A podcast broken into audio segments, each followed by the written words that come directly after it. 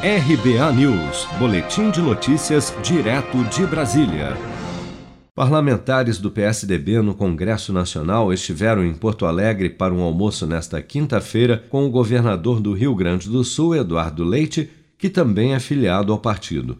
No encontro, Eduardo Leite ouviu o apelo de dez deputados federais e um senador para que se dê início a uma campanha para tornar o seu nome conhecido no país já pensando nas eleições para presidente da República em 2022.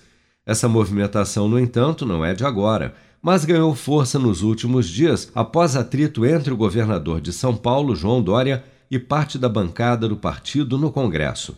Mais tarde, em entrevista à CNN, o senador e ex-presidente do PSDB, Tasso Gereissati, ponderou, contudo, que ainda é muito cedo para definições quanto a um candidato do partido para presidente no ano que vem. Não é o momento de tomar decisão. Daqui para as eleições tem muita água para rolar debaixo da ponte.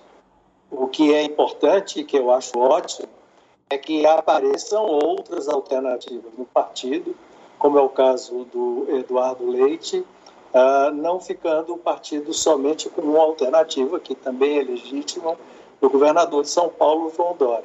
Agora, nesse momento, eu acho que as coisas vão começar. E nesta caminhada, nós vamos tomar uma decisão uh, com alternativas excelentes. O encontro desta quinta-feira, que não contou com deputados paulistas do PSDB, alinhados ao governador de São Paulo, é uma resposta à articulação de João Dória para assumir a presidência do partido e dessa forma garantir seu nome como candidato à sucessão de Jair Bolsonaro em 2022.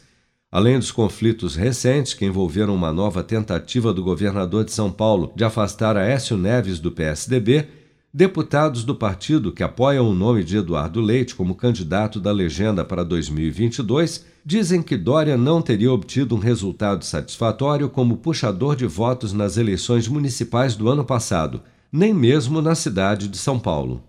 Você está preparado para imprevistos? Em momentos de incerteza como o que estamos passando, contar com uma reserva financeira faz toda a diferença. Se puder, comece aos pouquinhos a fazer uma poupança. Você ganha tranquilidade, segurança e cuida do seu futuro. Procure a agência do Sicredi mais próxima de você e saiba mais. Sicredi, gente que coopera cresce.